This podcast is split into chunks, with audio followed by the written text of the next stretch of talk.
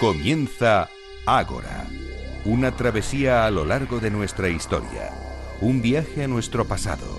Dirige y presenta David Benito.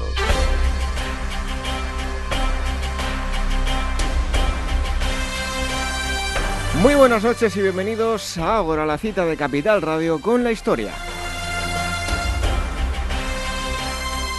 Aquí nos tienen todos ustedes una nueva noche de sábado disfrutando de lo que tanto nos gusta y nos une a ustedes y a nosotros, la historia. Para esta asamblea 184 tendremos lo siguiente. En primer lugar, nos vamos a ir al mundo antiguo. Conoceremos a uno de los mejores rivales del Imperio Romano. Estará con nosotros Alberto Pérez para hablarnos de Mitrídates el Grande, un personaje real con pasajes míticos a sus espaldas. Conoceremos todos sus detalles. Para el segundo gran bloque cambiaremos radicalmente de escenario. No hace mucho la CIA desclasificó un gran número de documentos que dejaron ver la relación de Estados Unidos y España justo al final de la dictadura de Franco y los inicios de la transición. ¿Qué pensaban los americanos de Franco, también del monarca Juan Carlos I, de Felipe González?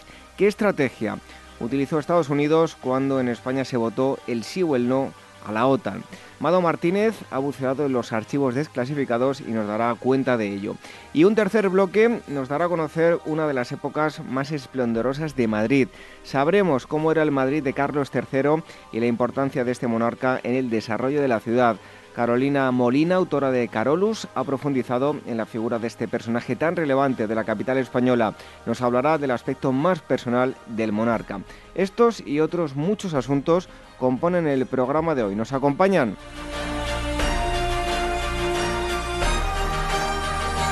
Si nos quieren escribir, tienen dos formas de hacerlo, dos direcciones de email, contacto arroba agorahistoria.com y agora arroba capitalradio.es. También lo pueden hacer eh, a través de las redes sociales, que son las siguientes, Twitter, arroba agorahistoria, facebook.com barra agorahistoria programa y la cuenta de Telegram, que es telegram.me barra agorahistoria radio.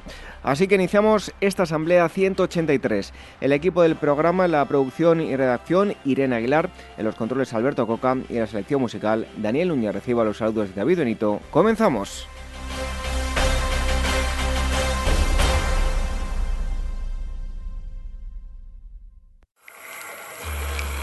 Historias de la prehistoria. Revive los grandes descubrimientos que nos han llevado a conocer quiénes somos y de dónde venimos. Lucy, el hombre de Neandertal, el hobbit de Flores y otros muchos ancestros.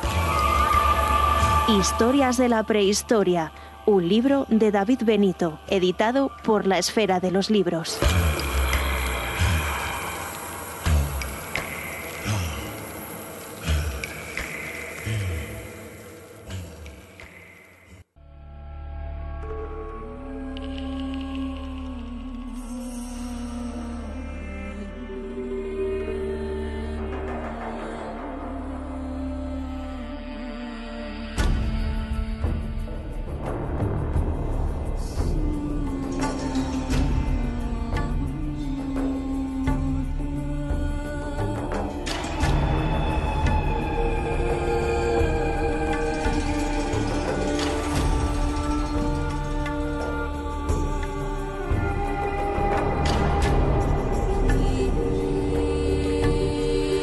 Vamos a hablar ahora de Roma, no de Roma en sí, sino de uno de sus eh, principales eh, enemigos. Mitrídates el eh, Grande. Decía Maquiavelo que tenía una genialidad militar sin igual. Se creía descendiente de Alejandro Magno y de Darío III de, de Persia y tenía una asombrosa capacidad para evitar ser capturado y rehacerse de devastadoras derrotas. Acaba de publicarse recientemente un trabajo editado por eh, Despertaferro Ediciones, así se llama Mitrídates el Grande, enemigo implacable de Roma. Y está con nosotros eh, Alberto Pérez eh, de Despertaferro para hablarnos de, su figura. Alberto, muchísimas gracias por estar aquí con nosotros en Ágora. Un placer como siempre, David. Bueno, comienza el libro con, una fábula que, trata sobre este personaje que es prácticamente un, cuento de hadas. Ilústranos sobre, sobre esta historia.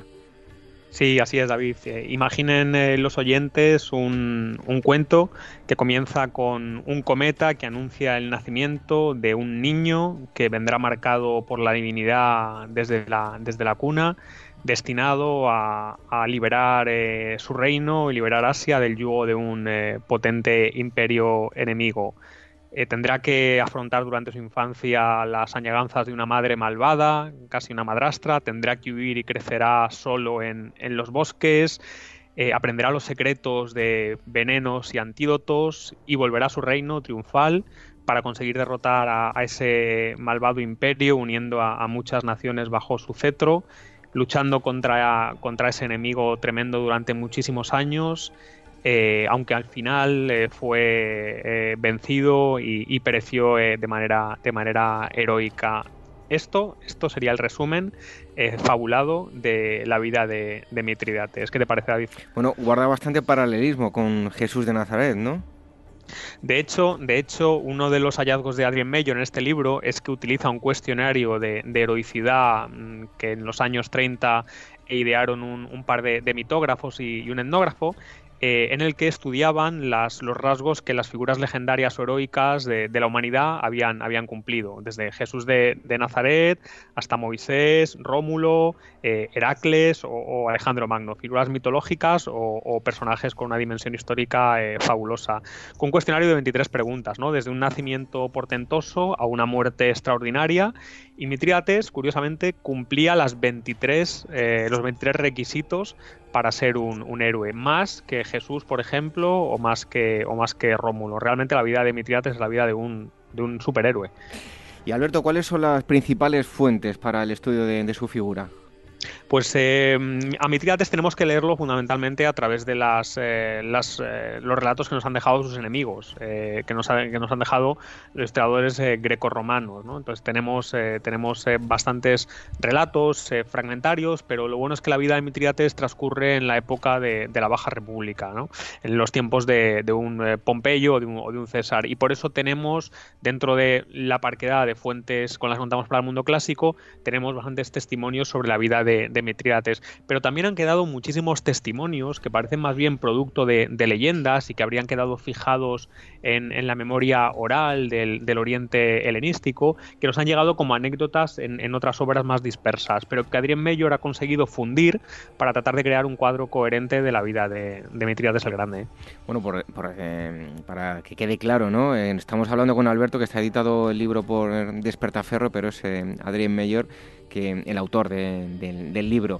Em, bueno, al igual que, eh, ocurre en el libro, hacéis una especie de elipsis temporal, pegamos un salto para luego retroceder a la, infancia del personaje, pero em, como decía yo, era uno de los enemigos más exitosos de, Roma y prueba de ello es los, bueno, los hechos ocurridos en la primavera del año 88 a.C. Esto me refiero a la elipsis que hacéis también en el libro que era mm, desde luego una auténtica labor de inteligencia que hoy continúa siendo pues uno de los mayores enigmas, ¿no? Sí, realmente en Mitriates eh, tenemos que situarnos en el 88 a.C. en cómo es la situación en, Anatolia. Mitriates domina un, reino, el reino del Ponto, en el norte de la actual eh, península de Anatolia, pero el resto de, Asia Menor prácticamente está en manos de, los romanos, desde que eh, el último rey de Pérgamo dejara en herencia su reino a Roma y estos crearan la provincia de Asia.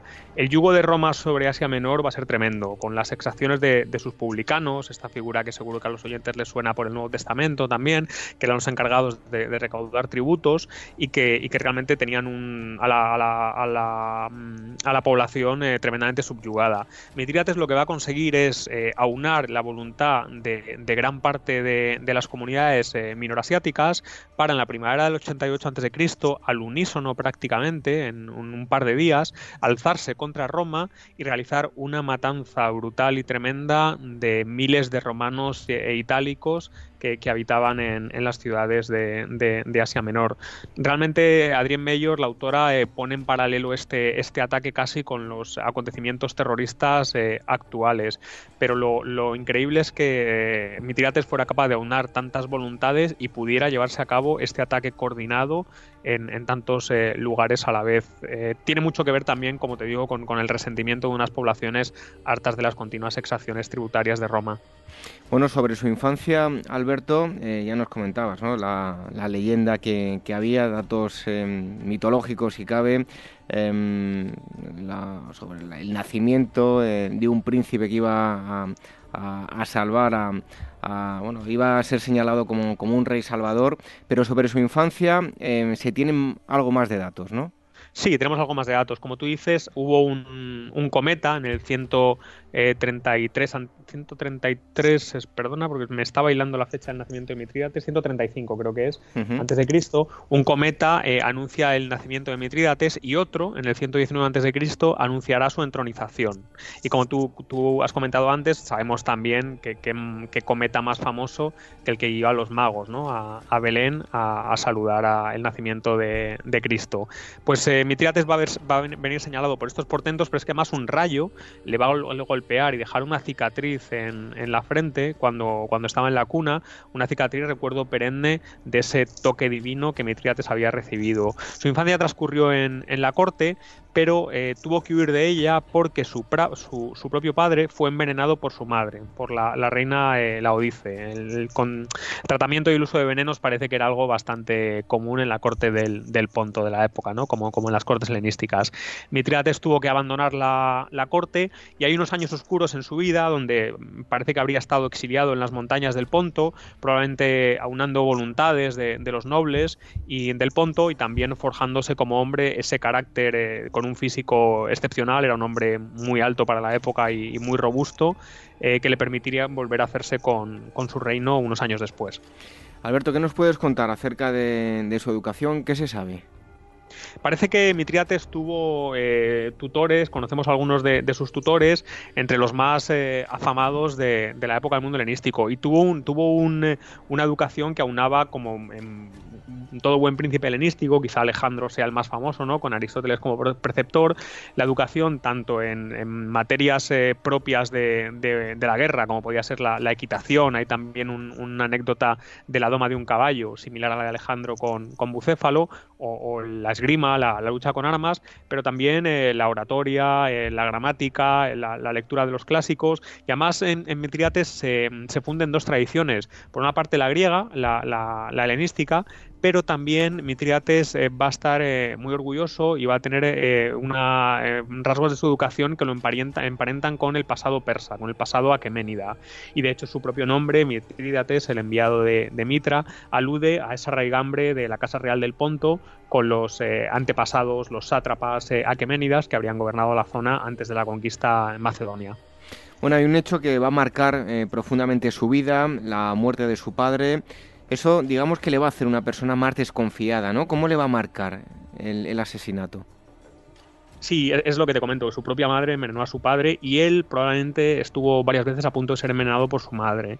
Eh, esto le va a marcar, va a ser una persona tremendamente desconfiada, va, va a convertirse otra faceta de su educación también, en un gran conocedor de botánica y de, herboristería, va a conocer eh, la preparación de venenos y también va a intentar eh, la elaboración de un antídoto universal.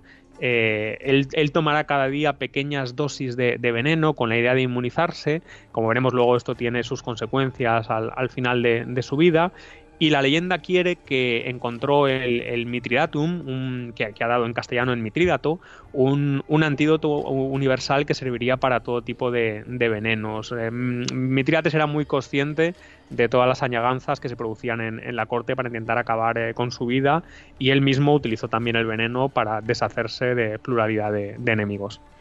En todo caso, eh, era un sobreviviente nato, ¿no? Él quería y su misión fue a lo largo de los años sobrevivir. Sí, Mitriates realmente su vida es, eh, está llena de, peripecias y como tú has dicho al comienzo, cuando, introducías al personaje, lo que más se pata de él, lo que más sorprende es su capacidad para rehacerse una, y una y otra vez ante la adversidad, sea de la expulsión de la corte cuando apenas es un niño, sea de las sucesivas derrotas que recibe a manos de, Roma. Realmente Mitriates es un superviviente nato con una capacidad para volver a empezar de cero encomiable. Bueno, mm, tras em, varios años de exilio, eh, regresó a, a Sinope y recuperó el trono. ¿Cómo fue esa vuelta? Sí, Mitridates regresó al, trono y casó casó con, eh, con, su hermana en la Ódice, en ese matrimonio incestuoso, pero bueno, que tiene paralelo en, otras cortes helenísticas. Sabemos, por ejemplo, que los Ptolomeos, a imagen de los faraones egipcios, eh, también eh, maridaban entre, entre hermanos. una hermana que también va, va, a conspirar contra él. Y Mitriates va a hacerse con, con el poder, va a reafirmar el, eh, em, poderío del, Ponto sobre, el norte de, Asia Menor y rápidamente va a intentar ah, ampliar su área de influencia, eh, guerreando con Bitinia, con Capadocia, pequeños reinos de clientes de Roma, de, Asia Oriental, pero el problema es que eh, el problema es que va a tener enfrente a, esa Roma, esa República Romana, que con el legado de, Átalo de Pergamo pues había hecho ya con la provincia de Asia, con el occidente de Asia Menor y que va a chocar frontalmente contra los intereses expansionistas del Ponto de Mitridates. Bueno, nos hablabas de, ese matrimonio eh, incestuoso, eh, que en realidad lo era, pero eh, sí que es verdad que eran dos auténticos desconocidos a pesar de ser hermanos, ¿no? Sí, sí, realmente, claro. ten en cuenta que estamos hablando de familias extensas. Mitriades, además, la infancia la había pasado, la Odisea era su hermana pequeña, la infancia de Mitriades había transcurrido fuera de su, de su hogar. Eh, y, también al ser tan familias tan extensas se, criaban bastante separados. Eh, pero bueno, eh, no va a ser un matrimonio, como te digo, no va a ser precisamente un matrimonio feliz tampoco. Y Mitriates, otra de sus de los rasgos que le caracterizan, con, los que les caracterizan las fuentes, es que fue un gran amante. Tuvo muchísimas amantes, actrices, etairas, incluso una princesa guerrera. Mitriates también fue un, fue un hombre de, con un apetito sentimental tremendo, ¿no? Otra, otra, de, otra de sus características Realmente era un hombre que, tragaba la vida, ¿no? engullía la vida en, todas las facetas esta. Bueno, ¿y cómo iba a sentar? Em, ya nos, nos decías, ¿no? Del matrimonio, pero ¿cómo va a sentar que, su hermana, su mujer, le fuese infiel y además que se quedase embarazada de, otro hombre? Sí, bueno, la, verdad es que mi triates esto, como, como puedes eh, comprender, no, le sentó, eh, no le sentó eh, nada bien y, actuó en, consecuencia, pero casi es una anécdota dentro de, la, vida de este, de este personaje. Bueno, hablamos ahora del campo militar. Em, ¿Cómo termina enfrentándose a Roma? ¿Cuáles eh, fueron las causas principales por el año 89 a.C.? dieron inicio a las conocidas como guerras eh, mitriádicas, ¿no? Sí, las guerras mitriáticas, las tres guerras mitriáticas que van a enfrentarle contra, contra Roma. Realmente, eh, como te digo, las ansias expansionistas de Mitrídates iban a chocar frontalmente con la presencia de Roma en, Anatolia, pero también en gran parte de las poblaciones controladas por Roma, como te he comentado antes, iban a ver en, Mitrídates el Salvador, Eupator, su sobrenombre, ¿no? El Salvador, iban a ver ese Salvador que algunas profecías eh, profetizaban y que les liberaría del, yugo romano. Entonces, por una parte, tenemos eh, las ansias expansionistas del propio Mitrídates, que se veía heredero tanto de Alejandro como de Darío III de, Persia, como las eh, ansias redentoras de gran parte de la población que querían sacudirse el, yugo romano. Ya había habido, en, Asia Menor ya había habido eh, movimientos en este sentido. En el 133 a.C., un pretendiente al trono de Pérgamo, Aristónico, iba a, encabezar una rebelión contra Roma, eh, liberando a los esclavos, proclamando el, reino del sol, un, reino de tintes utópicos y siempre, y en un contexto de, mucho malestar social. Algo que Mitriates también, 50 eh, años después, va, a aprovechar cuando desate esa masacre que, va a acabar con la vida de miles de, romanos y de, itálicos en, en el 88 a.C evidentemente esto ya le ponía eh, cara a cara contra Roma. Bueno, estamos hablando con eh, Alberto Pérez, eh, en nombre de Despertaferro, que es quienes han editado el libro Mitrídates, el grande enemigo implacable de, Roma. Y hay un símbolo que desde luego podemos decir que lleva la marca de este personaje y es la ejecución con oro fundido. ¿no? ¿En qué consistía, Alberto? sí, bueno, realmente, realmente es casi, como te digo, eh, son, este tipo de anécdotas curiosas ¿no? que han marcado al personaje y que tiene también mucho que ver con la manera en que los eh, romanos lo querían pintar. ¿no? para los romanos los asiáticos eran gentes crueles y Mitridates va a ser pintado con esas tintas. Pero es cierto que parece que Mitridates ejecutó a un, a un, eh, a un magistrado romano, a Aquila, que debía ser muy odiado por, por sus exacciones por la población y le hizo beber oro fundido dándole muerte, pero a la vez simbolizando ese, esa codicia insaciable de, los hijos de, la loba.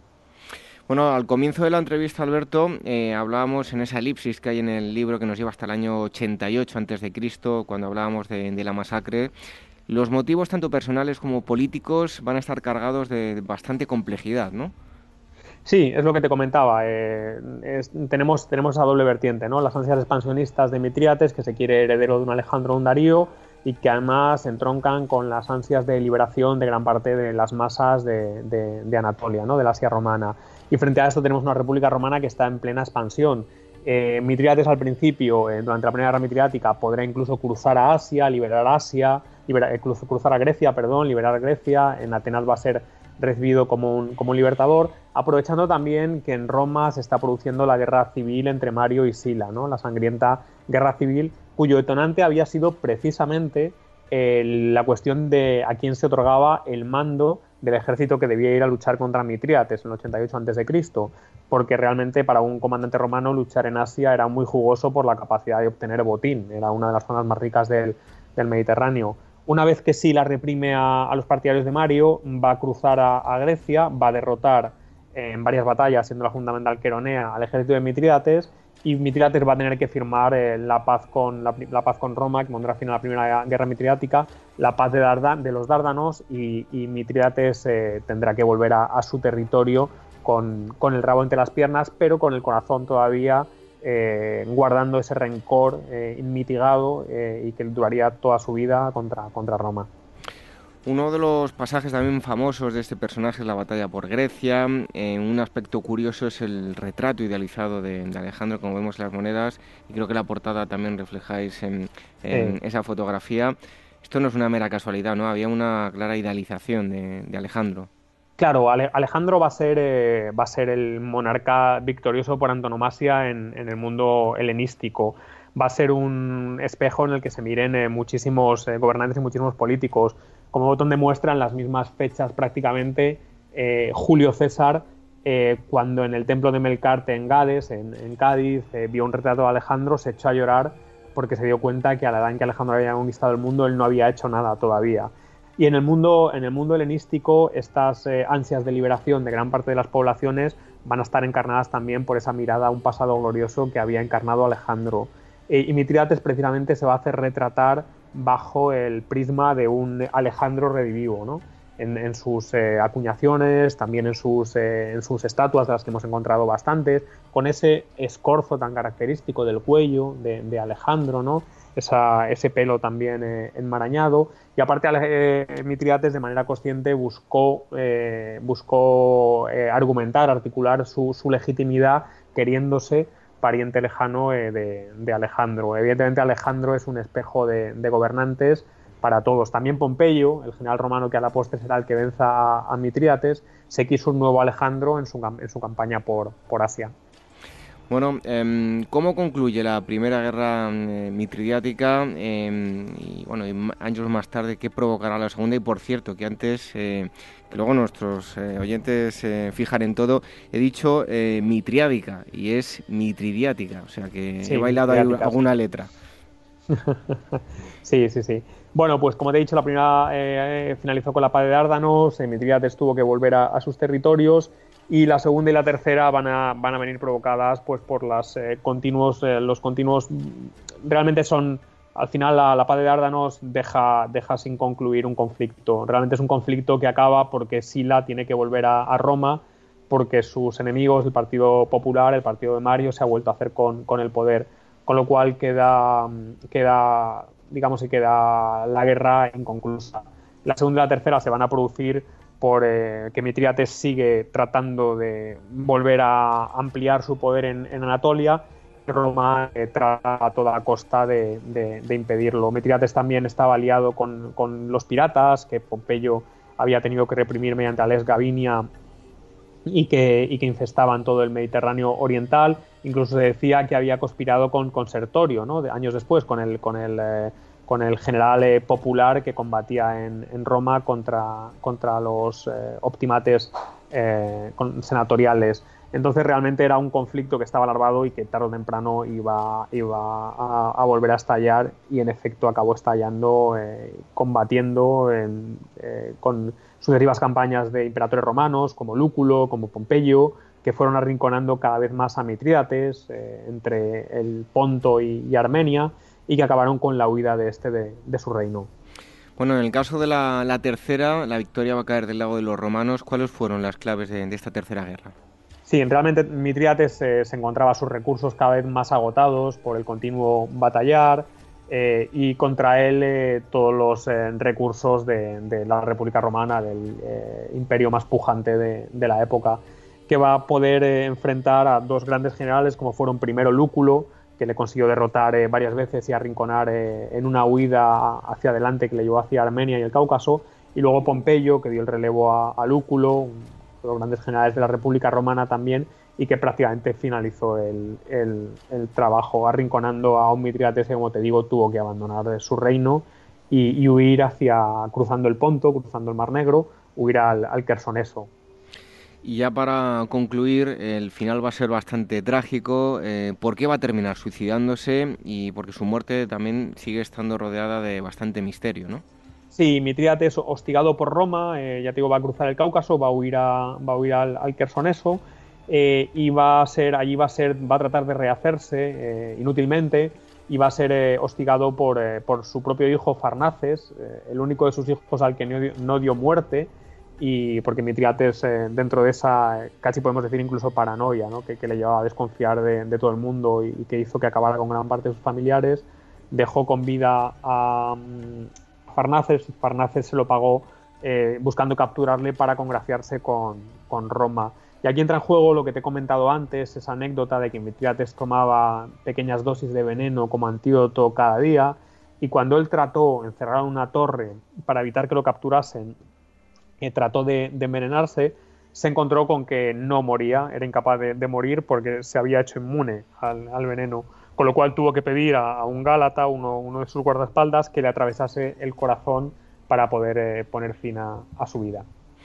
Bueno, pues si quieren ampliar mucho, mm, mucho más la, información acerca de, la, vida, la figura de Mitrídates el, el, Grande, les recomendamos este libro, Enemigo Implacable de Roma, muchísimas anécdotas y si les interesa la figura van a encontrar mucha, mucha información, un libro muy recomendable de una autora de Adrienne Mayor editado por Despertaferro. Hemos estado hablando con eh, Alberto Pérez. Eh, muchísimas gracias, Alberto, y hasta pronto.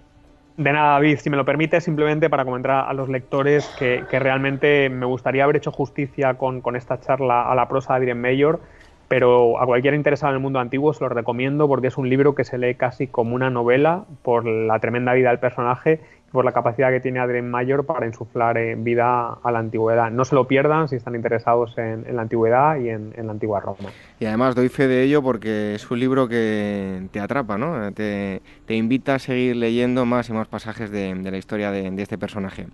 Es un libro más venenoso que Mitriates, no podemos decir más. Desde luego, engancha. Alberto, muchísimas gracias, un abrazo. Un abrazo, David, hasta luego.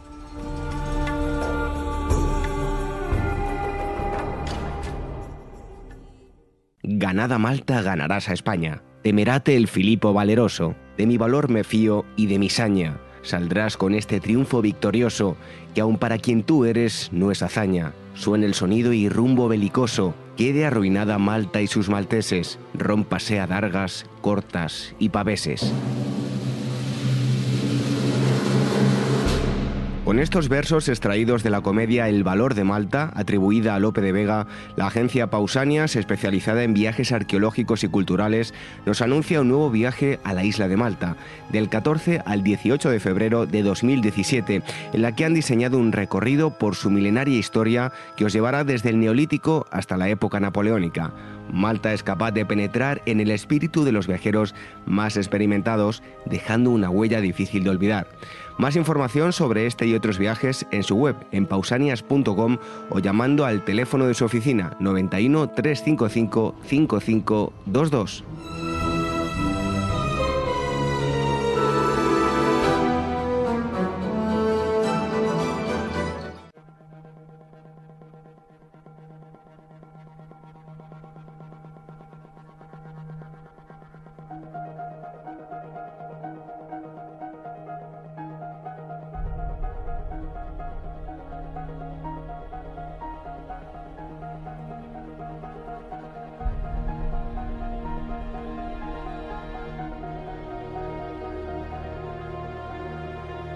Revive la historia con Ágora, en Capital Radio con David Benito.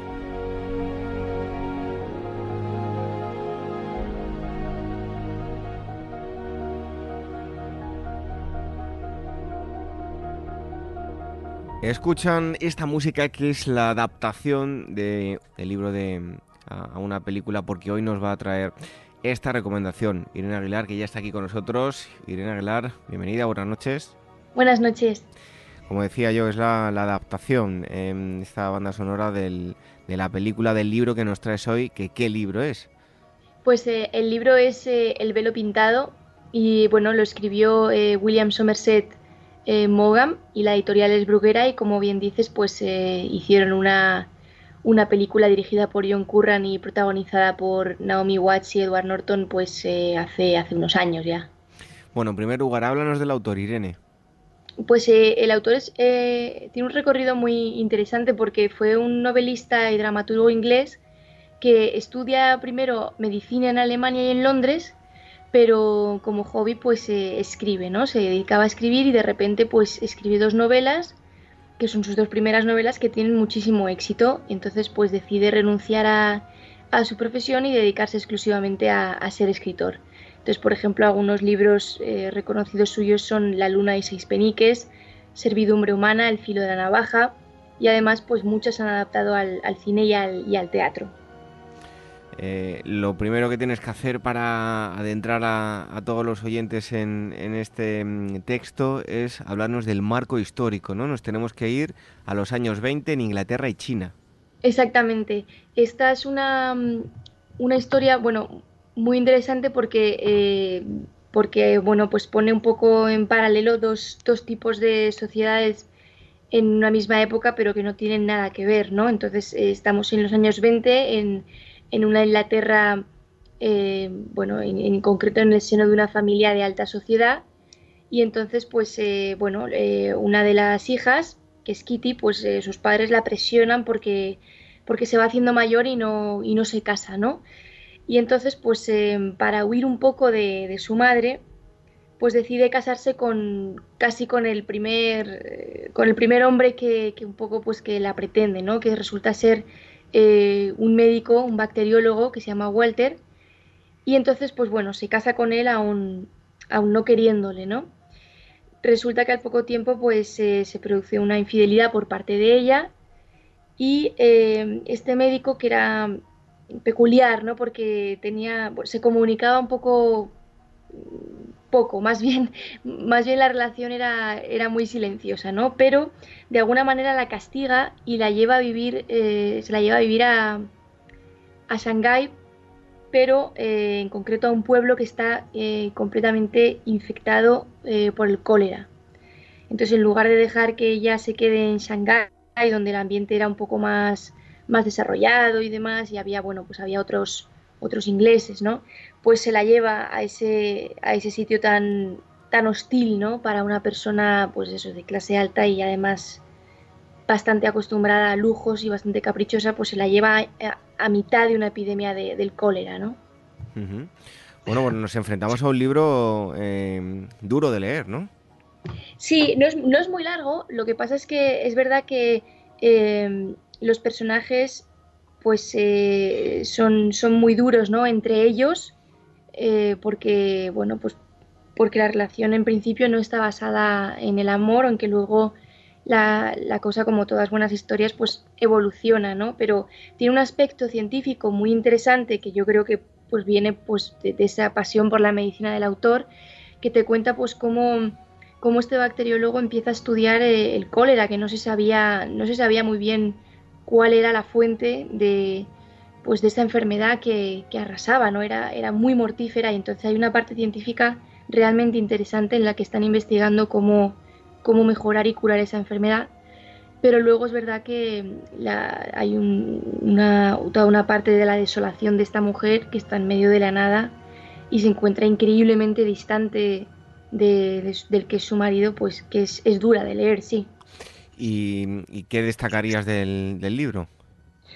Pues a mí me, mm, lo que me gusta es esa parte eh, científica ¿no? y meticulosa de este médico que al final aunque al principio parece un personaje muy hostil, mm, entiendes ¿no? su, posición y entiendes su manera de, de, proceder. ¿no? Entonces, la sorpresa de ese personaje es algo muy relevante y luego cómo va evolucionando la relación entre ambos, ¿no? que de entrada pues es como vacía, luego se va alimentando, pero de, todo lo que no hay que alimentarla, ¿no? De rencores, de envidias, de...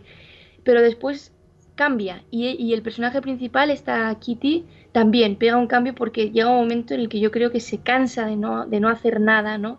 Y eh, ingresa en una especie de convento en el que tenían las monjas pues eh, a todos estos niños huérfanos por, por, la epidemia del cólera o incluso enfermos y se dedica a ayudar a esos enfermos, ¿no? Y yo creo que ahí ese personaje pues eh, hace un viaje, un viaje personal muy, muy interesante. Bueno, por lo tanto, mm, recomendamos esta lectura. Irene, recuérdanos el título, el autor y la editorial. Pues el título es El velo pintado, es un libro de William Somerset Maugham y la editorial es Bruguera y la, premisa un poco del libro es eh, que es muy bonita, dice a veces el viaje más largo es la distancia entre dos personas. Vaya, qué frase más, más bonita. Irene Aguilar, pues muchísimas gracias y te esperamos en, en un momento aquí con las efemérides. Hasta ahora.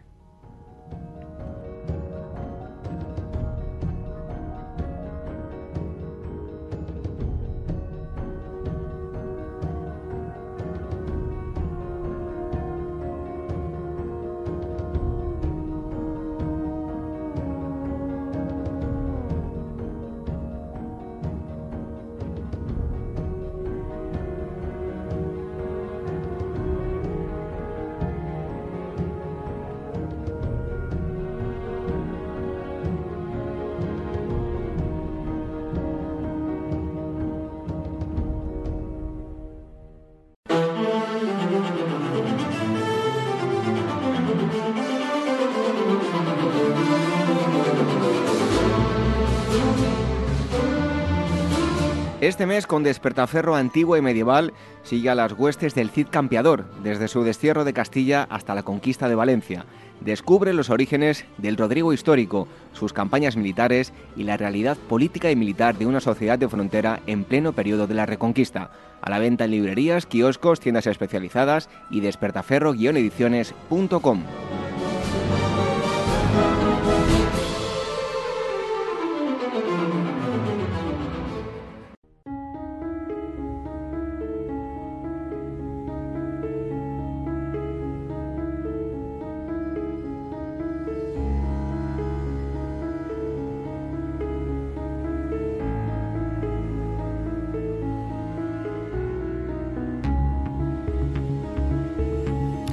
Hace ya unos cuantos años se desclasificaron una serie de documentos que por diversas razones no estaban al alcance de todo el mundo, pero con el paso de los años cualquiera lo va a poder eh, o lo puede ahora mismo mm, visitar en la web y, ver eh, documentos de, la CIA, sobre todo la relación que tenían con eh, nosotros en nuestro país, en concreto con, España durante la época de la transición.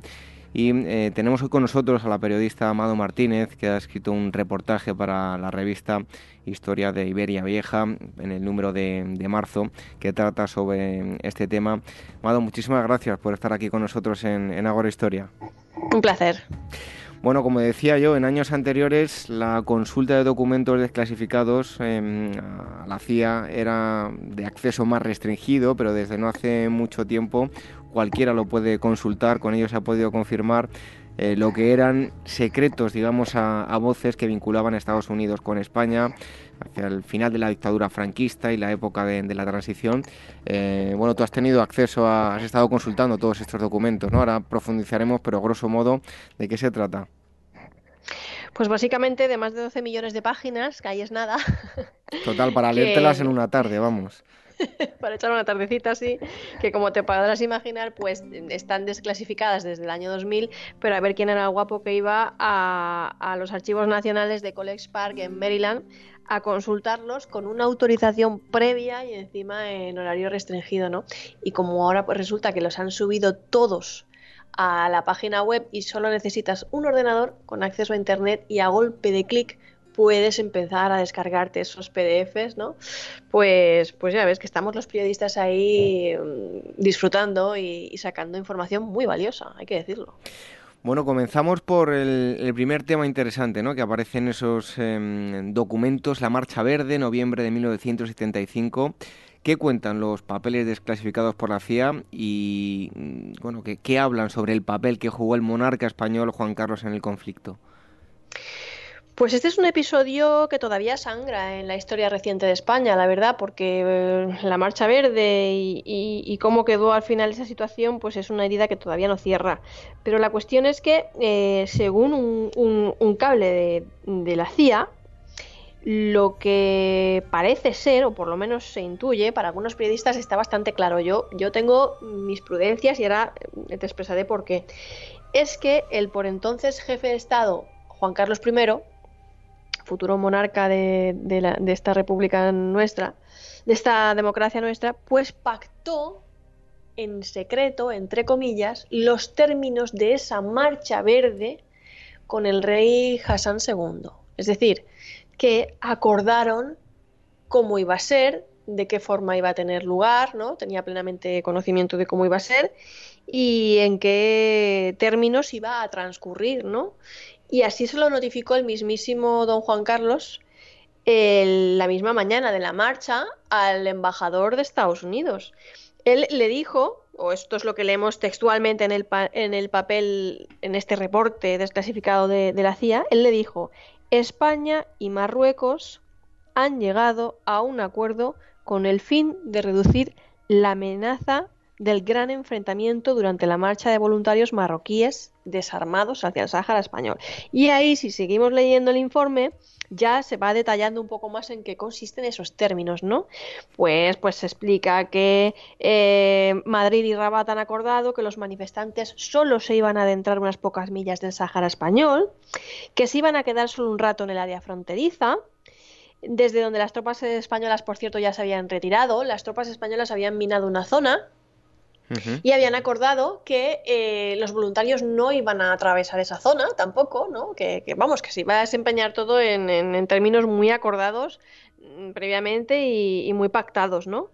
Y mm, bueno, la CIA aún así seguía teniendo sus miedos a que la cosa desembocara en violencia porque pues existía la amenaza de, del Frente Polisario ¿no? y, Algeria. Eh, y, de hecho ya estaban situados esperando a que pasara la marcha y el rey Hassan había advertido que si alguien disparaba contra sus voluntarios, pues el ejército marroquí respondería, ¿no? Entonces había ahí una especie de miedo aún, ¿no? La cuestión es que pues todo se desempeñó dentro de los cauces de la normalidad pacífica, por así decirlo, muy pactada, como vemos, entre bambalinas, lo que pasaba, ¿no? Que, era una cosa ya muy, muy pactada de antemano. Y que mm, a quién se refería la CIA cuando decía que Madrid y Rabat habían alcanzado un acuerdo. Pues eso es lo que, lo, lo, lo, que nos siembra curiosidad, ¿no? Y lo que ha suscitado sospechas hasta el punto de que algunos periodistas han dicho que fue directamente don Juan Carlos quien negoció esto, ¿no? Porque, ¿qué fue don Juan Carlos en esto? ¿Qué, papel jugó en este capítulo tan importante para, para, para España? ¿Fue un mediador? ¿Fue un negociador en la sombra?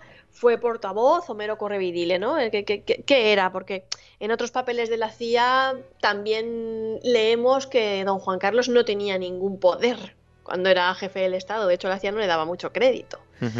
Entonces ahí, ahí está un poquito el, el misterio de este capítulo y de este cable y también pues un poco la decepción, casi diría yo, entre comillas, de ver cómo ciertos sucesos de la historia pues están más cocinados que otra cosa, ¿no? Claro. Bueno, lo que sí está claro, Amado, es que eh, los americanos siguieron muy de cerca todo este proceso, ¿no? De la Marcha Verde. Por supuesto, Estados Unidos tenía, tenía sus intereses, porque además en aquella época, en pleno contexto de la Guerra Fría, pues Argelia y el Frente Polisario, como saben, serán cercanos a la Unión Soviética y lo que no querían los americanos bajo ningún concepto era que se prestara oídos o, triunfaran las, mm, vamos, los, objetivos y las esperanzas del Frente Polisario y, Argelia, porque no servía eso a los intereses de Estados Unidos y podía servir para una propaganda comunista, entre comillas, que a ellos no les interesaba en absoluto. Bueno, eh, según los documentos de la CIA, eh, eh, los americanos no tenían todas consigo y mm, pues mm, de que Juan Carlos fuera la persona adecuada para llevar a cabo el proceso de, transición e instaurar la democracia aquí en España, ¿no? Mm, eso es lo que veníamos diciendo antes, que sí, parece ser que, que por un lado, pues decíamos que, Juan Carlos podría haber sido el, protagonista de esa negociación secreta, pero por otro lado no cuadra con, otros informes de la CIA en los que ni le daban mucho crédito a Juan Carlos ni le atribuían ningún tipo de, poder real. ¿no? Hay un documento, de hecho, de estos que, se han desclasificado de forma masiva ahora mismo a través de Internet que la CIA titulaba precisamente así, Juan Carlos no ejerce ningún poder. Y, es un documento de 1974, ¿no? En esas fechas la CIA, mm, para, la CIA, don Juan Carlos todavía no, tenía crédito y, daba, dejaba bastante que, desear, ¿no? Em, no pensaran que tuviera mucho peso y, además, pues, eh, tenían sus, motivos, ¿no? Para ellos, ¿no? Ellos eh, en un cable decían que que había una reunión, por ejemplo, en la que se iba a tener lugar, siendo Juan Carlos jefe de Estado, en el Palacio del Príncipe, cosa que lo situaba, según ellos, a la sombra de Franco. Y además también señalaba que varias de las leyes promulgadas en nombre de Juan Carlos habían sido, de hechos, borradores que habían sido firmados bajo el nombre de Franco también. Vamos, que no que no le atribuían así como Bien, pues sí, había convocado el Consejo de Ministros y todo eso, pero lo tenían más bien como una especie de, marioneta o de muñeco o una mera figura, pero poco más, ¿no? Tampoco, tampoco se le, se le tampoco creían que tuviera, que tuviera las habilidades necesarias ni siquiera para, llevar adelante una transición. Bueno, incluso mm, días después de morir Franco, dos días eh, concretamente, seguían aún sin confiar en que fuese capaz, ¿no? No, no, directamente lo, lo no, le creían capaz, lo tenían, lo tenían puesto bajo el veto de mm, dudamos mucho que, tenga las cualidades necesarias para llevar adelante una, una transición democrática, porque además a ellos tampoco se les escapaba el hecho de que sacar adelante una transición democrática después de una dictadura de 40 años y con esa España tan dividida, era una tarea absolutamente magnánima, formidable y muy difícil, ¿vale? Muy difícil de, llevar adelante. Y no creían que Juan Carlos pudiera hacerlo. ¿Y cómo y cuándo va a ir cambiando ese concepto de los americanos con respecto al monarca? Pues esto empieza a cambiar eh, precisamente con el 23F a partir del 23F y del papel que el monarca juega en, ese momento y, que, de los primeros pasos que ha ido dando en, la transición, es cuando realmente el monarca ya empieza a significar otra cosa para los, para los americanos, ¿no? Y bueno, incluso lo, llevan, lo llegan a, llamar el motor del cambio también, ¿no? En otro documento desclasificado eh, muy interesante. Hablan de, cuáles están siendo sus pasos, de qué es lo que está haciendo, de cómo se está desenvolviendo. Y aquí la descripción que se da de don Juan Carlos es totalmente distinta a la que se había estado dando antes. Quiere decir que mientras Franco estaba ahí, pues por algún motivo pensaban que él pues estaba a la sombra de él y que era pues ahí pues nada más, pues como una especie de testaferro, ¿vale? Pero a partir de que él coge las riendas, de la transición tras la muerte de Franco y empieza a desempeñarse y a llevar adelante su labor, ¿vale? al frente de, este proceso, es cuando realmente los americanos ven que sí que tenía esas capacidades y que sí que lo está logrando y que sí que está dando muestras de mucha inteligencia, ¿no? Y, bueno, eh, pues por ejemplo destacan eh, cómo ha sabido ganarse a los militares, y a las fuerzas de seguridad, ¿no? Que son, pues, eran los más descontentos, por así decirlo, por, con, con, con, con, el cambio y pues cómo los símbolos patrióticos habían decaído y cómo ya no era lo mismo, cómo estaba decayendo también toda esta serie de cosas y sobre todo porque estaban muy, muy, muy quemados y muy preocupados en materia de terrorismo.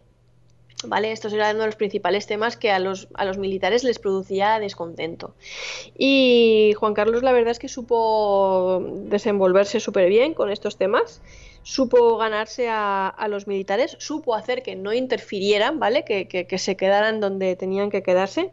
Y cuando la técnica no funcionó, porque en el 23F no funcionó, hubo algún que otro militar ahí que, que, no se mantuvo donde tenía que, mantenerse, pues el rey no dudó en ejercer públicamente, como todos sabemos, su prestigio y autoridad.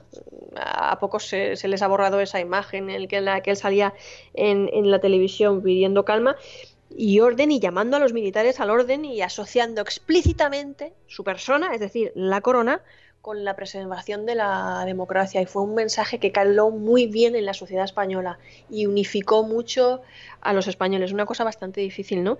Y mm, cuando los socialistas asumieron el poder en 1982, pues también le hacía notó que, que, el rey pues supo dejarles ahí hacer su papel y él se fue quedando más en la sombra y en papel más ceremonial propiamente dicho y que Felipe González cogió el relevo perfectamente que le había dado el, el monarca Juan Carlos I y supo hacer lo mismo con las fuerzas de seguridad y los militares, ¿no? Es decir, ganárselos y metérselos el bolsillo. ¿Cómo? Pues teniendo, teniendo políticas muy duras contra el terrorismo y felicitando en todo momento a las fuerzas de seguridad.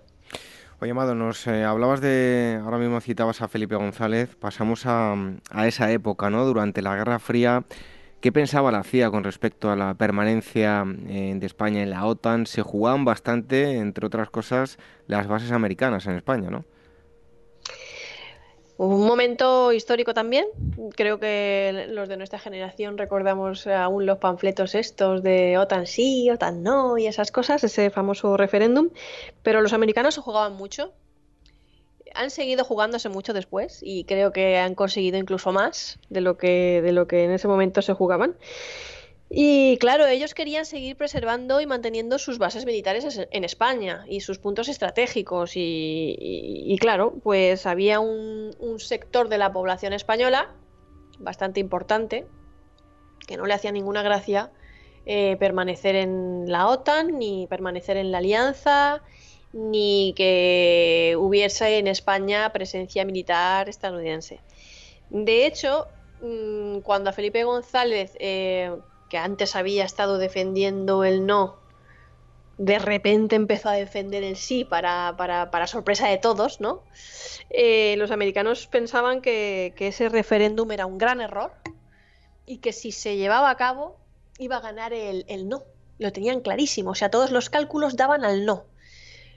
¿Por qué Felipe González empezó a, defender el sí de repente? Mm, pues porque tuvo unas conversaciones con otros líderes europeos y, con el mismísimo rey Juan Carlos que le hicieron ver que era más conveniente permanecer en, la OTAN que no permanecer, ¿no? ¿Eso aparece también en, los, en los datos que se han desclarificado? Sí, claro, eso está en todos los datos, aparece, eso está en los, documentos de, la CIA. La CIA dice que fueron estas conversaciones de Felipe González con otros líderes europeos em, las que hicieron cambiar a, Felipe González de, opinión y también destacaron el rey de Juan Carlos I. Ellos pensaban que, Juan Carlos I también le había hecho entrar en razón y que por eso él de repente empezó a, a defender el sí. Pero eh, Juan Carlos, este, Felipe González seguía obstinado en hacer un referéndum. Y eso es lo que los americanos no querían permitir. De hecho, se reunieron con Felipe González. Felipe les pidió apoyo en la campaña, pues para hacer ver a la opinión pública española que la presencia de los americanos allí, pues sabes que era más beneficiosa que otra cosa y, y bueno, pues para hacer alguna concesión y los estadounidenses se negaron en, redondo, vamos, la CIA en su, en su informe, en su reporte, lo tenía muy claro, decía que, eso no iba a ninguna parte, que no iban a apoyar a, a, Felipe González de ninguna de las maneras, que no pensaban que eso fuera a tener un buen resultado y que iban a seguir intentando que no se realizara ese referéndum. Es decir, ellos querían convencerle y además daban muchas alternativas. Eh, porque pues eh, pensaban que Felipe González podía adelantar las elecciones y convocar elecciones anticipadas e incluir el sí a la OTAN en su programa electoral o que podía hacer uso de la prohibición constitucional de convocar consultas 90 días antes o después de unos comicios o incluso retrasar el referéndum. Vamos, que había opciones y fórmulas legales para no hacerlo, ¿vale? Pero aún así Felipe González lo, sacó adelante ese referéndum, lo convocó para, para, para, um, vamos, para malestar de los estadounidenses y eh, consiguió darle la vuelta a las encuestas y ganar. ¿Y, y cómo lo hizo? Pues con mucha inteligencia también. Felipe González dijo que si no ganaba el sí, dimitía. Y en aquellos momentos la sociedad española quería que Felipe González fuera presidente del gobierno. Es decir, que si no ganaba, él dimitía. Así que eso hizo cambiar de opinión a muchísima gente y decir que sí y apoyarle en el referéndum. Por su parte, la, CIA, ¿qué estrategia eh, pensaban, bueno, qué estrategia en un principio eh, quisieron eh, llevar a cabo para, evitar el, el referéndum?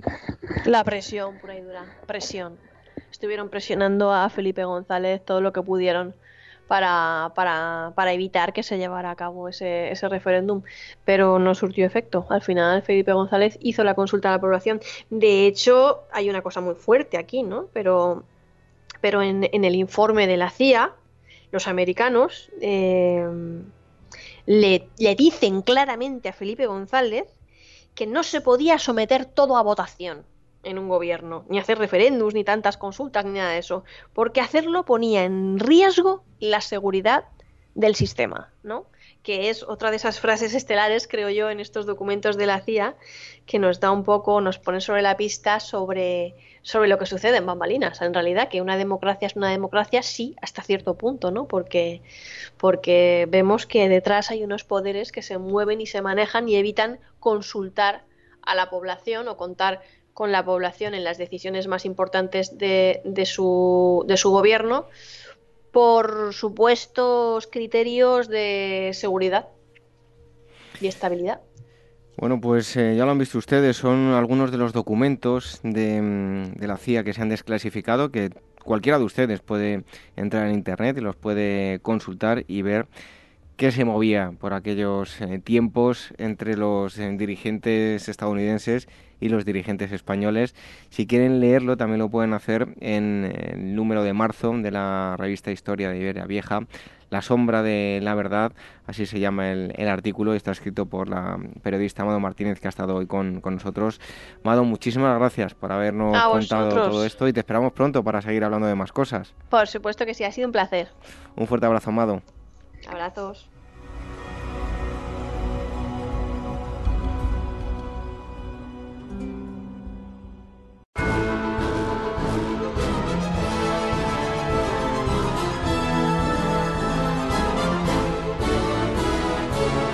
Entre la temeraria conquista Acaba y la entrada triunfal en Damasco se forjó el mito de Lorenz de Arabia.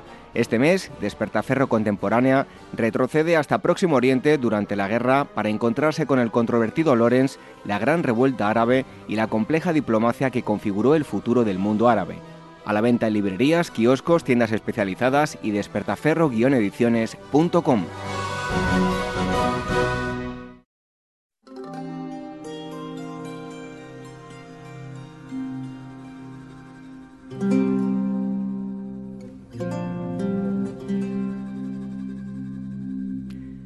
Les invitamos a un viaje muy especial, un viaje eh, a un Madrid modernizado, modernizado para la época, porque nos vamos a ir nada más y nada menos que hasta el siglo XVIII. Un Madrid, eh, el Madrid de, Carlos III. Y es que se acaba de publicar un libro llamado Carolus, es una novela histórica. En el Madrid de Carlos III, nada es lo que parece. La autora es Carolina Molina, ella es eh, periodista y hoy está con nosotros aquí en Ágora. Eh, Carolina, muchísimas gracias por estar aquí con nosotros en Agora Historia. Buenas noches. Hola, buenas noches. Muchísimas gracias a vosotros. Bueno, Carolina, eh, Puerta de Alcalá, Paseo del Prado, Cibeles, Jardín Botánico, sin duda enclaves que llevan el nombre de Carlos III grabado a fuego, ¿no? Pues sí, la verdad es que el, Madrid que conocemos ahora, el Madrid más turístico, podríamos decir, eh, a excepción del Madrid de, los Austrias, es el Madrid de Carlos III y el de Sabatini, que al fin y al cabo fue el, el constructor que siempre iba a su lado, ¿no? Em, se le conoce como el mejor alcalde de, Madrid. Em, Carolina, ¿qué hizo Carlos III por Madrid? ¿El público em, en general qué conoce de sus obras? Pues la verdad es que Carlos III hizo prácticamente todo. Mm, transformó la ciudad de Madrid, eh, era prácticamente una, un, casi un pueblo, una ciudad muy pequeña, un, entorno muy pequeño, muy atrasado, y, la convirtió en una corte y lo primero que hizo pues fue eh, pavimentar las calles, alcantarillar eh, esas calles eh, por las que ahora paseamos y que estaban muy sucias y que ahora pues ya tienen en el momento en que ya llega Carlos III pues empieza a adquirir pues limpieza ya el famoso aguabá ya desaparece empieza a iluminarlas bueno crea una serie de órdenes y de y, bueno y de, mm, de dictos y, y demás que, convierten a, Madrid pues es un, en capital europea. ¿no? No queremos destripar el, libro, eh, pero queríamos tocar la figura de, Carlos III contigo, pero para que los eh, oyentes se puedan hacer una, idea, ¿no? ¿Qué Madrid se van a encontrar los lectores de, de Carolus? Eh, ¿Quiénes son los personajes protagonistas? Pues los personajes protagonistas son, eh, digamos, eh, se desarrollan en tres bloques. Por un lado, lo que es el bloque de los reyes, que sería Carlos III, toda su familia, eh, cómo entra en Madrid, de su esposa María María de, Sajonia, bueno, sus ministros, sus arquitectos, etcétera. Luego hay otro bloque que es el, el, de unos granadinos que llegan aquí a Madrid y el otro bloque es el de unas mujeres burgalesas que llegan a Madrid. Todos ellos confluyen en el Madrid incipiente de Carlos III se van a enredar, sus vidas se enredan eh, de manera muy peculiar y, de ahí surge pues una serie de historias muy movidas, muy casi teatrales, porque son personajes que entran, que salen, le suceden muchas cosas y como decías, uno de los personajes centrales es Carlos III, que además tiene una o sea, una personalidad muy peculiar que a mí la verdad es que me, eh, me sorprendió cuando empecé a investigar sobre Carlos III y que además da muy bien en, una novela, claro. Bueno, Carolina, en tu libro, eh, además ya lo vemos en la portada, además de la historia que nos estás contando, además de conocer ese pasaje de la historia, ¿no? También vamos a aprender algo de moda del momento. ¿Cuál era la moda de, de aquellos años? ¿Cómo vestían tanto la alta sociedad como el pueblo llano?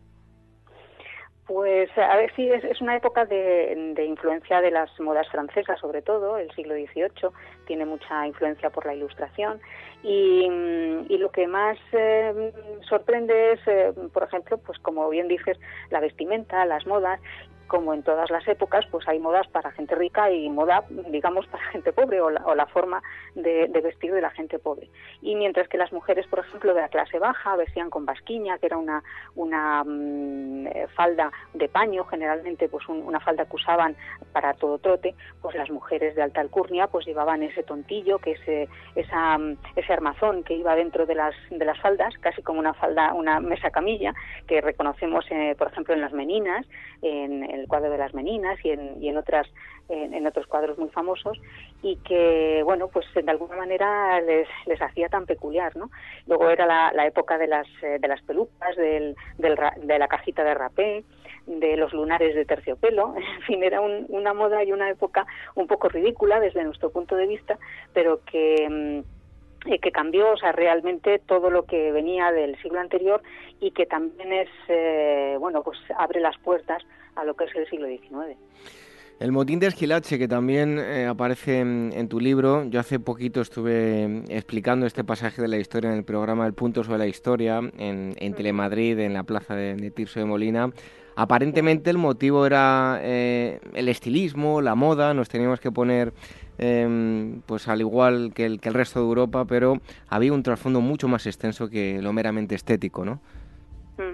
Sí, bueno, fundamentalmente eh, tenía un trasfondo económico porque subieron mucho los, eh, los precios de, de, la comida básica, de, de, lo que era el pan, de lo que era el tocino, toda la, comida básica del, del pueblo llano subió mucho por diversos motivos, entre ellos que había hubo muchas sequías en la cosecha y demás y después mm, influyó también pues eh, que Carlos III trajera de, Italia, que era donde reinaba él anteriormente a, España, pues trajera muchos ministros italianos que impusieron una serie de, de normas y una serie de, de, costumbres que aquí pues no eran muy bien vistas.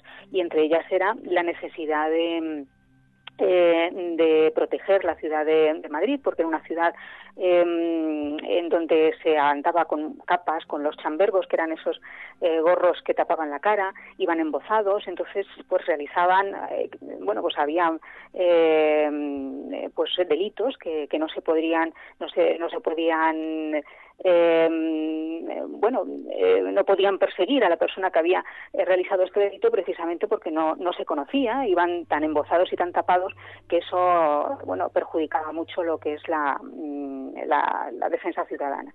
Y entonces los, eh, los italianos, entre ellos Esquilache, Leopoldo de, de Gregorio, el marqués de Esquilache, pues propuso que fueran, o sea, el impedir, el prohibir que fueran vestidos de esta manera y que se vistieran a la manera italiana, ¿no? Con el tricornio, y con la casaca y demás. Y esto fue muy mal recibido en, en, Madrid, sobre todo porque fue donde eh, se empezó a, a, imponer ese dicto. En principio se probó a ver qué, qué sucedía con, con, este dicto en Madrid y, bueno, pues lo que sucedió todos lo conocemos. Estamos hablando con Carolina Molina, es autora del libro eh, Carolus en el Madrid, Carlos III, Nada es lo, lo que parece. Em, Carolina, ¿cómo le va a marcar su etapa en, en Nápoles de cara a su etapa española? Pues la verdad es que fue, según eh, eh, tengo entendido y lo que he podido yo eh, leer, mm, Carlos III fue un buen rey de, Nápoles, de, las dos Sicilias, y estuvo además muchísimos años allí, y esa experiencia pues le, le, sirvió para luego llegar aquí a España y emprender todos esos cambios que, que, de los que estamos hablando y que todos conocemos. Y en Italia, por ejemplo, una de las cosas que la gente suele desconocer es que fue el impulsor de los descubrimientos de Pompeya y de Herculano. ¿no? Era un, un rey que le gustaba mucho la, incipiente arqueología, entonces no se llamaba así, pero bueno, le gustaban las antiguallas, todo lo que era antiguo, le gustaban las catalogaciones y, cuando llegó a España, pues todo eso le va a servir de experiencia y de hecho mm, yo creo que eh, poca gente puede decir de Carlos III que no fue un buen gobernante. Eso, yo creo que todos estamos más o menos de acuerdo en ese punto. Bueno, sobre lo que nos contabas, eh, aquí en este programa nos gusta mucho destacar su figura, ¿no? ya que somos un programa de historia, de arqueología, porque eh, como decías, era un gran amante de, de, estas disciplinas, de la historia, de la arqueología, y no todos en aquel momento tenían esa sensibilidad por los vestigios de nuestros antepasados, ¿no? Efectivamente, fíjate, hay una, mm, una, anécdota que seguramente vosotros conocéis, pero bueno, lo digo para los oyentes, que él eh, tenía un, camafeo que se hizo engarzar eh, como una sortija y eh, que era un camafeo que, que, encontraron en las ruinas de Pompeya o de Herculano. Y entonces él tenía mucho cariño a ese, a ese camafeo y lo llevó durante todo ese tiempo de su reinado en Italia.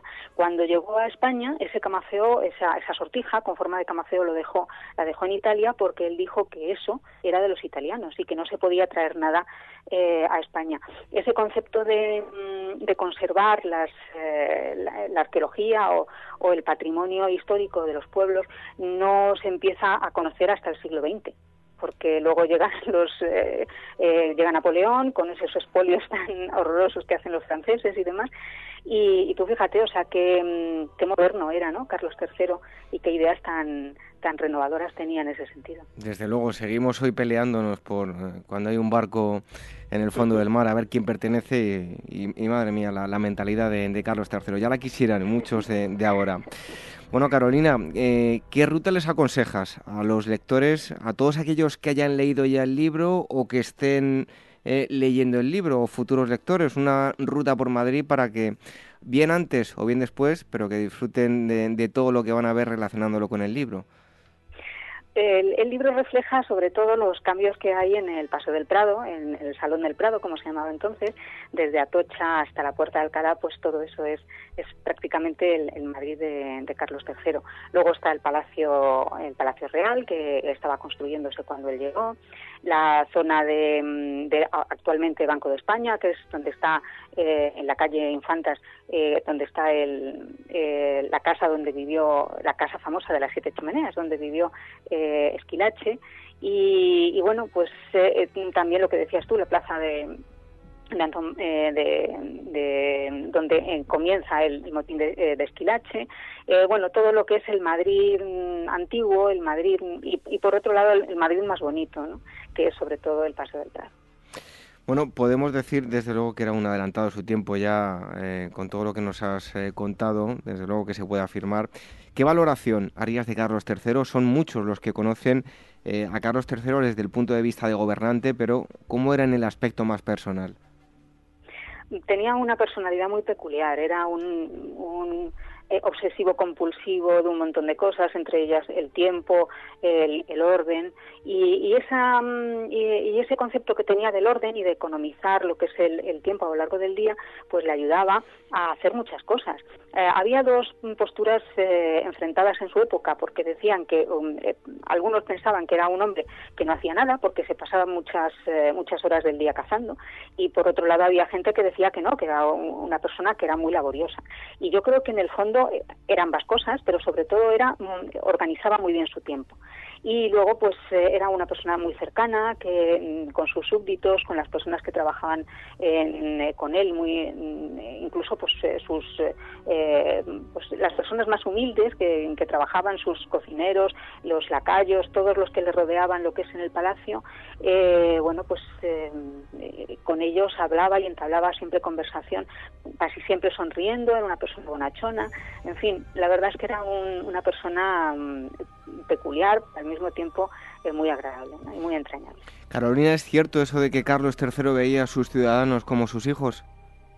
Sí, sí, sí, él tenía ese concepto del de, el rey como padre bondadoso, pero también era consciente de que sus súbditos, pues muchas veces no sabían lo que querían, que es lo que él decía, ¿no? Él gobernaba para el pueblo, pero sin el pueblo, ¿no? La frase tan famosa de la Ilustración.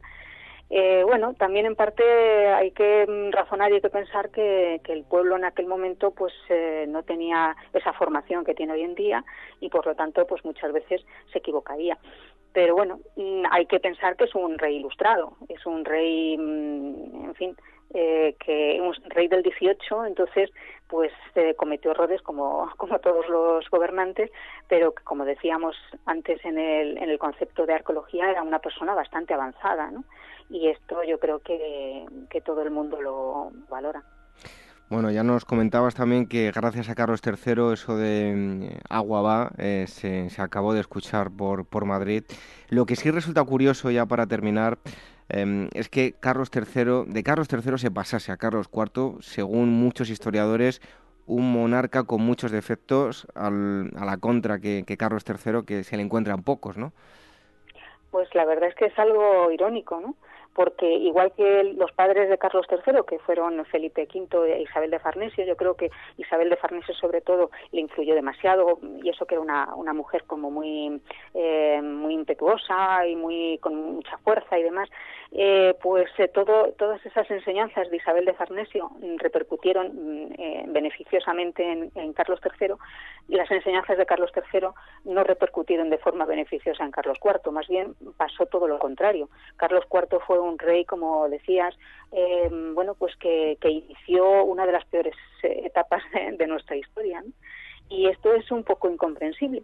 No sé, no sé mm, cómo se pudo dar eso en, la familia de Carlos III, pero bueno, de todos sus hijos, también se dice que, por ejemplo, que Fernando, el hijo que dejó en Nápoles cuando él vino aquí a España, pues eh, que hizo un buen reinado allí en Nápoles y que por lo tanto ese, ese mm, hijo Fernando no debía ser tan malo. Pero bueno, aquí pues coincidió que éramos el, uno de los peores hijos de Carlos III. Si quieren todos ustedes adentrarse en este mundo, en el Madrid de, Carlos III, pues aquí tienen una novela muy bien eh, ambientada, van a aprender un poquito de historia y lo van a pasar bien, una historia interesante. La autora ha estado con nosotros, ella es periodista, Carolina Molina, autora de Carolus. Eh, muchísimas gracias Carolina por haber estado aquí con nosotros en Agua Historia. A vosotros, un placer. Un fuerte abrazo.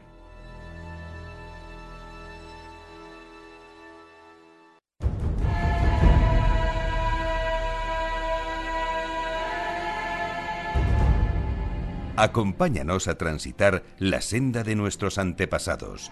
Ágora Historia, en Capital Radio, con David Benito.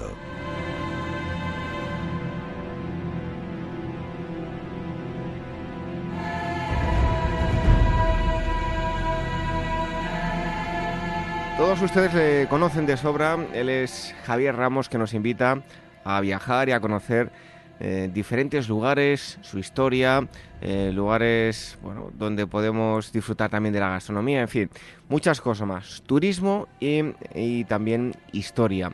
Y hoy eh, está nuevamente con nosotros, es autor del blog Lugares con Historia y nos va a llevar a un sitio muy, muy especial a mí. Me llama muchísimo la atención. Javier Ramos, muchísimas gracias por estar aquí con nosotros un día más. Buenas noches. Buenas noches, David. Muchas gracias por la invitación. Bueno, hoy nos vas a llevar a, alargar, ¿no? Cuéntanos. Sí, alargar el yacimiento Tierras Murcianas. Eh, nos vamos de viaje con lugares con historia a descubrir uno de los hallazgos eh, de los últimos años en, el sudeste de la península ibérica que han testimoniado la, presencia hace ya cuatro milenios, nada más y menos, eh, de una civilización militarista y agresiva en un área delimitada por los ríos murcianos y, de la zona de Almería. Hacia el interior de, ambas provincias se habría expandido por la fuerza y alcanzaría también eh, zonas de Jaén, Granada e incluso Ciudad Real y Alicante. A esta cultura eh, se la conoce con el nombre de Largar, por, uno de los yacimientos de, la provincia de Almería. Y se cree que, que, fue una de las pioneras en tener una organización política jerarquizada, quizás uno de los primeros estados de, toda Europa. Como decía, a mí me llama muchísimo la, atención esta cultura. Em, cuéntanos sus características. El Argar eh, es la cultura que, sucede a los millares en, la línea del tiempo. Eh, se caracteriza por, la explotación y comercialización de yacimientos minerales, eh, avances en técnicas agropecuarias, el cuidado de las vías de comunicación y una organización social y fronteriza más compleja. Eh, se trataba de una sociedad eh, muy jerarquizada, eh, en la que la masa trabajaba para una minoría que se caracterizaba por una posesión abundante de metales y objetos de lujo. la necesidad de metales llevó a la población argárica lejos de sus territorios, como a Peñalosa en, en Sierra Morena. Y es que las poblaciones del Argar sorprenden por muchos factores. es muy llamativa su situación en lugares de difícil acceso que suelen tener dos características comunes.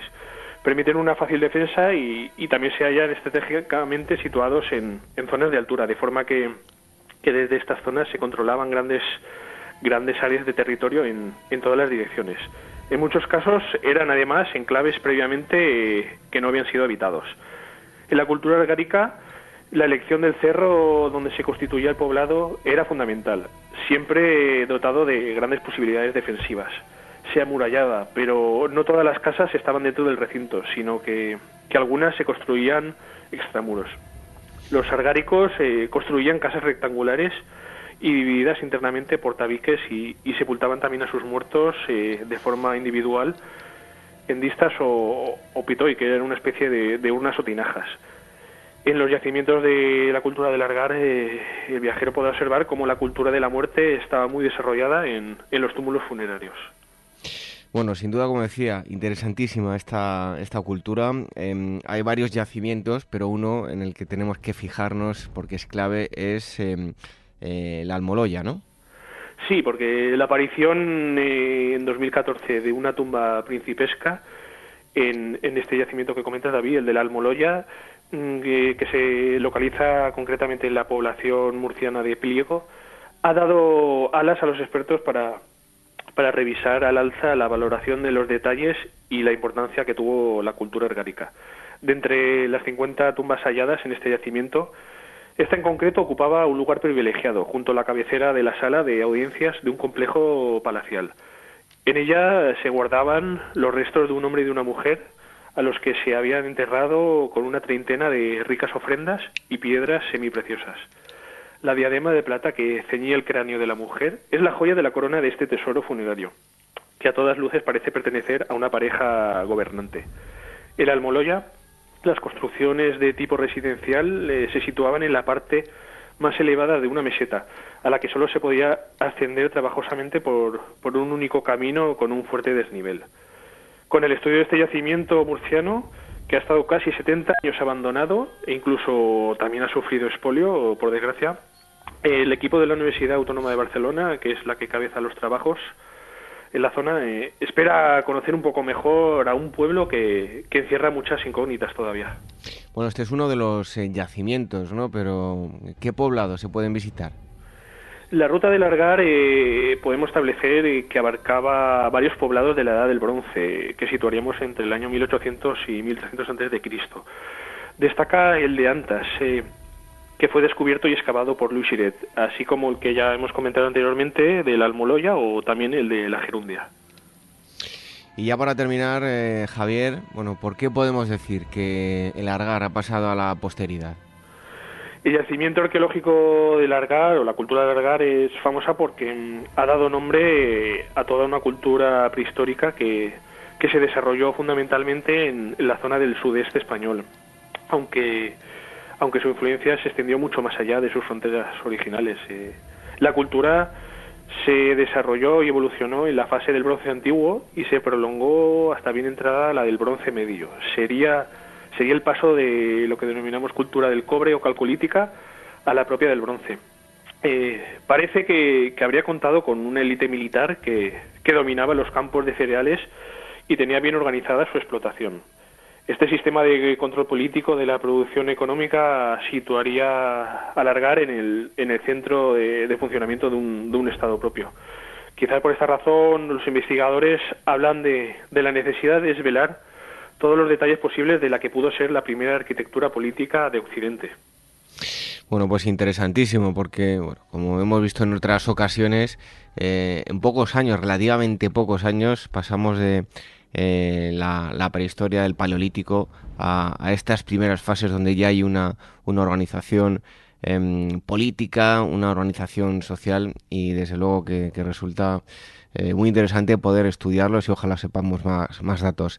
Mm, todos ustedes, si quieren más información sobre este y otros eh, destinos, pues lo que tienen que hacer es visitar el blog Lugares con Historia, que tiene mucho éxito, muchas visitas de Javier Ramos, que ha estado aquí con, con nosotros, y así que van a encontrar ahí más información. Javier, te esperamos aquí el próximo día en Agora Historia. Pues encantadísimo, David, muchas gracias. Un fuerte abrazo. Igualmente.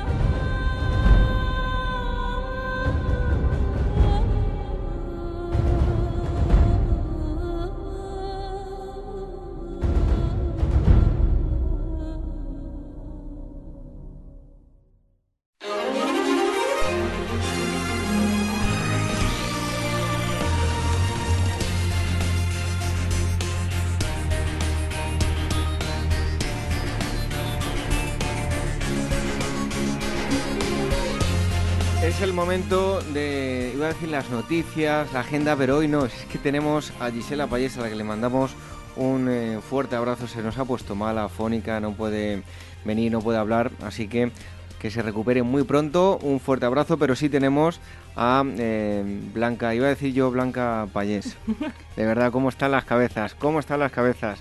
Blanca Estables, buenas noches. Buenas noches, David, ¿cómo estás? Ella es editora también de Meta Historia, lo vais a encontrar en eh, metahistoria.com, la página web, en el Twitter metahistoria.com y en Facebook también lo vais a encontrar eh, fácilmente. Pues em, eh, hoy os vamos a acercar varias novedades editoriales y no con Blanca Payés, sino con Blanca Estables. Vamos con el primer libro que es El arte de la rivalidad de Sebastián Smith, publicado por la editorial Taurus. Ya sabrán nuestros oyentes que la rivalidad siempre ha sido uno de los grandes motores de la innovación artística. Traemos rivalidades de los últimos tiempos del siglo XX, Freud con Bacon, Kunin peleándose con Pollock, porque casi todo artista que se precie ha sido arrastrado a algún tipo de enfrentamiento con sus contemporáneos. Smith lo que hace en este libro es explorar el modo en que la amistad y la traición estimulan la creatividad e incluso puede ayudar a la búsqueda de la voz propia. Bueno, de Madrid y Barcelona no hablan, ¿no? no, no, Otro no. tipo de rivalidad. Vamos a hablar de otras cosas mejor. bueno, en segundo lugar, Thomas Mann, cuéntanos. Eh, bueno, aquí tenemos un libro, además de mis escritores preferidos, lo, ha publicado y ha escrito Eugenio Trías y lo, trae la editorial Acantilado. Eh, en este libro, sobre todo, se habla muchísimo de la figura del gran defensor de la democracia que fue, que fue Mann en un siglo de barbarie y totalitarismo. Eugenio Trías además ofrece una lectura personal de la figura de Mann y este texto además también constituye un estímulo para leer y volver a releer a la, obra del escritor alemán, pero también para comprender el pensamiento de Trías, que como sabemos es considerado hoy el filósofo más importante de los últimos 50 años. Y en tercer lugar, dos autores que ya han estado alguna que otra vez aquí con nosotros, Demonios del Norte, las expediciones vikingas. Eso es de, Viejos Conocidos de Carlos Canales y Miguel del Rey, publicado por la editorial Edad. Es un libro que yo creo que es muy divertido y muy curioso porque gracias a la industria del espectáculo es verdad que ha habido muchas licencias históricas a la hora de retratar la, vamos, la raza vikinga desde los famosos cuernos con los cascos con cuernos, que ya sabemos que no llevan cuernos.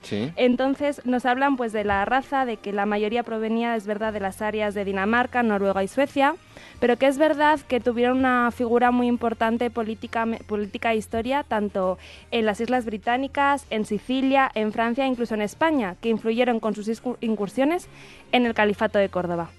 Vicky el Vikingo, ¿te acuerdas tú de Vicky el Vikingo? Poco a poco, yo, yo soy muy jovencita. vamos creciendo, nos vamos haciendo mayores y no nos damos cuenta. En fin, que mm, si queréis mucha más información, hoy volvemos a repetir, no tenemos a Gisela Payés porque la tenemos eh, malita, está fónica, no puede ni hablar, así que le mandamos un fuerte abrazo. Pero si queréis más información sobre novedades editoriales, que por cierto, ahora tenéis una, un servicio que si os gusta un, si queréis, vamos, si vosotros o los oyentes si quieren un determinado libro, os piden opinión y le mandáis en 24 horas una recomendación. Eso es, un poquito a demanda para que sea también más sencillo para, para, pues para los, los interesados en la historia, que quieren buscar por periodos, por autores concretos, que nos pidan lo que quieran y en 24 horas tienen varios libros a su disposición. Bueno, oye, si... El de prehistoria está, el de historias de la prehistoria, por supuesto que está. si alguien nos pregunta por prehistoria, recomendarle El primero que va. Bueno, pues eh, más información en metahistoria.com, metahistoria.com es el Twitter y también en Facebook lo vais a mm, encontrar.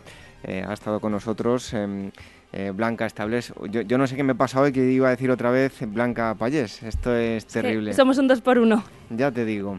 Bueno, Blanca, hasta el próximo día. Hasta el próximo día, chao.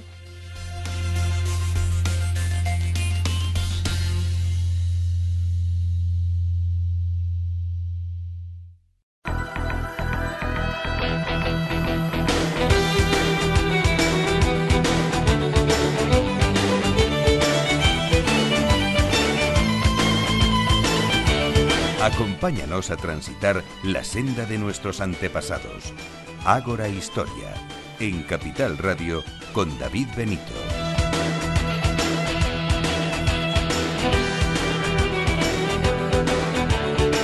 Antes de terminar, es el momento de las efemérides. Eh, como siempre, ya tenemos también aquí con nosotros a Irene Aguilar. Y comenzamos con el 18 de marzo. En 1949 nace Rodrigo Ratro, político español y ese día de 1314 en Francia, eh, Jacques de Molay, el vigésimo tercer y último gran maestro de los templarios, es quemado en la hoguera. El 18 de marzo de 1978 fallece la actriz estadounidense Peggy Wood y en 1850 en Estados Unidos Henry Wells y William Fargo fundan American Express.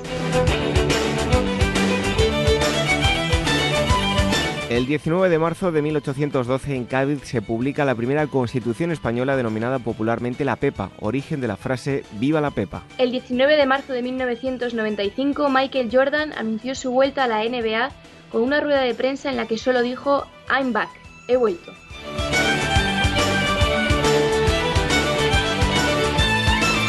Un 20 de marzo de 1882 en España comienzan las obras de reconstrucción del Alcázar de Segovia. Y otro 20 de marzo de 1916, Albert Einstein publica su teoría general de la relatividad.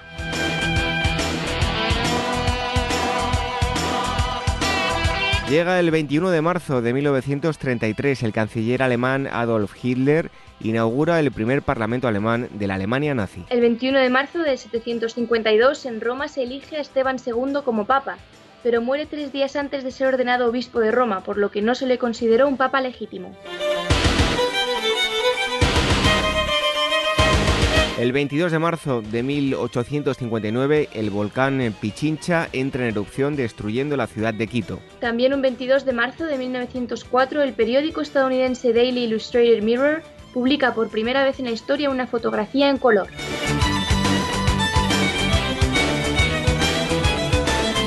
...23 de marzo de 1568... ...ese día se libra la batalla de Longuimé... ...por la que se puso fin a la Segunda Guerra de Religión... ...entre los hugonotes y los católicos franceses. El 23 de marzo de 1839... ...en Estados Unidos se registra por primera vez... ...el uso del OK como abreviatura de All Correct... ...en el periódico Boston Morning Post.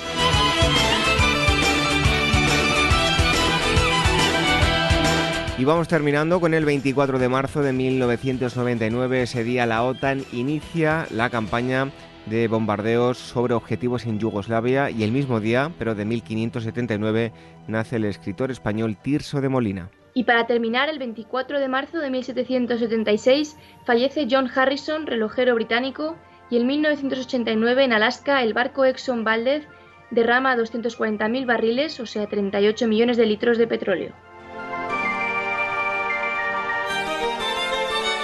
Las efemérides históricas, todo lo que aconteció desde el 18 de marzo hasta el 24 de marzo a lo largo de nuestra historia. Irene Aguilar, nos despedimos. Buenas noches, hasta el próximo día. Buenas noches.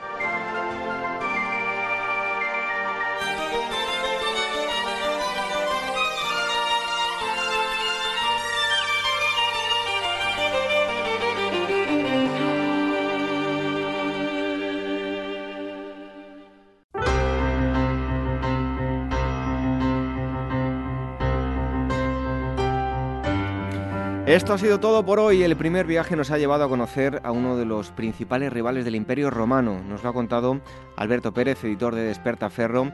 Mitrídates el Grande, una vida cargada de historias, sin duda. Les hemos contado sus lados, eh, ambos lados, el mítico y el puramente histórico.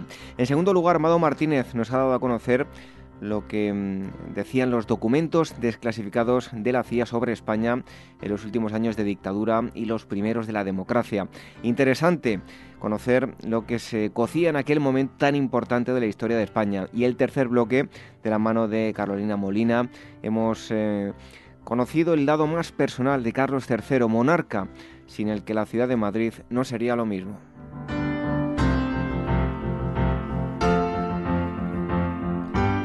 Recuerden que si nos acaban de descubrir tienen a su disposición 184 programas repletos de historia que pueden escuchar a través de nuestros podcasts. En nuestra web en agorahistoria.com van a encontrar todos los enlaces para descargar o escuchar online el programa a través de iVoox y de iTunes.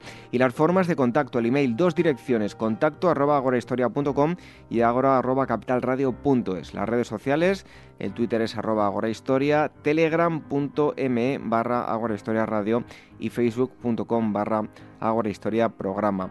Y por último, decirles que en nuestra web van a encontrar mucha más información, así que nos pueden visitar durante la semana, que es agorahistoria.com. Y nos marchamos con una frase de Aldous Huxley, escritor británico, dice así, la cara no es jamás opaca del mundo, el alma se muestra a través de sus muros. Buenas noches, hasta el próximo sábado. Sean felices.